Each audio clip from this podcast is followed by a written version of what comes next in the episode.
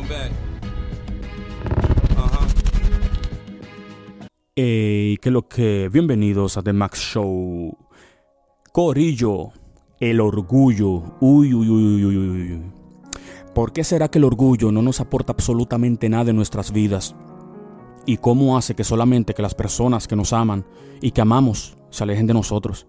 Miren, Corillo, no se puede amar y a la vez tener un corazón orgulloso. Es que esos dos sujetos no pueden vivir bajo un mismo techo. O usted es una persona amorosa e empática, o es una persona orgullosa y resentida. Yo sé de lo que le estoy hablando, porque de- desde mis 15 a 27 años, por ahí, era una persona muy orgullosa y el problema y los errores siempre estaban en las otras personas, nunca en mí. Podía durar días sin hablarle a un amigo o a una pareja porque quería proteger mi posición a toda costa y mis fronteras, independientemente de que si tenía la razón o no la tenía. Y como podrán escuchar y sentir, es algo más allá de simplemente algo enfermizo. Las personas así no son felices. ¿De qué te sirve creer que tienes la razón y a la vez eso te causa un drenaje de energía inmenso por dentro, para no decir un desangre emocional?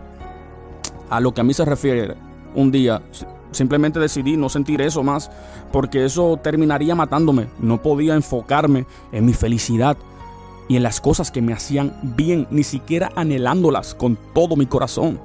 Yo sé que es mucho más fácil resentirse dentro de un bloque de hielo que simplemente dejar pasar el agua y que todo fluya por su manera natural, o dejar que las cosas caigan por su propio peso en el lugar correspondiente. ¿Saben por qué?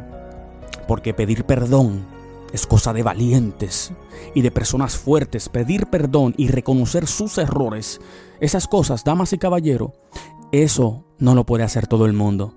Es tan tal que las personas que viven bajo la ceguera de su propio orgullo ni siquiera reconocen cuando las personas le piden perdón y tratan de buscar la paz. Es lamentable de la manera que esa enfermedad te puede llevar a alejarte de las personas que se preocupan por ti y que te quieren. Y sí, le dije enfermedad, porque para mí todo lo que no puede ser controlado por todas las personas es una enfermedad. O sea, si se te hace difícil dejar de ser una persona orgullosa, pero anhelas ese cambio, no solo bastará tu determinación, a lo mejor también tendrás que buscar ayuda.